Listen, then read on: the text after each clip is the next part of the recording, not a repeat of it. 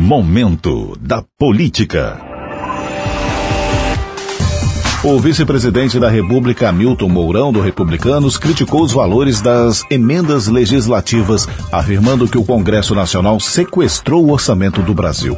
O comentário ocorreu durante palestra realizada por Mourão em Vila Velha para 500 pessoas. Segundo ele, durante o governo Dilma Rousseff, as emendas parlamentares viraram obrigatórias. Depois, no governo Temer, foram as emendas de bancada que passaram a ser obrigatórias.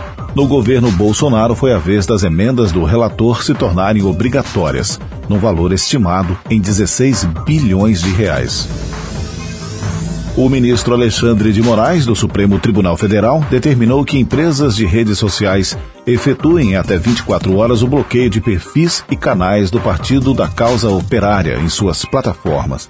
A determinação, que deve ser cumprida em 24 horas, ocorre após o partido ter feito publicações em que pede a dissolução do STF e atribui a seus ministros prática de atos ilícitos.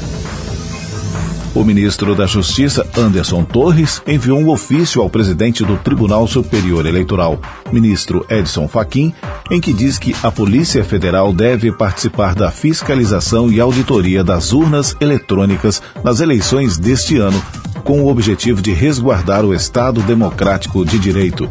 O ministro da Defesa, Paulo Sérgio Nogueira, tomou atitude semelhante e também disse ao TSE que os militares são entidades fiscalizadoras do sistema eletrônico de votação.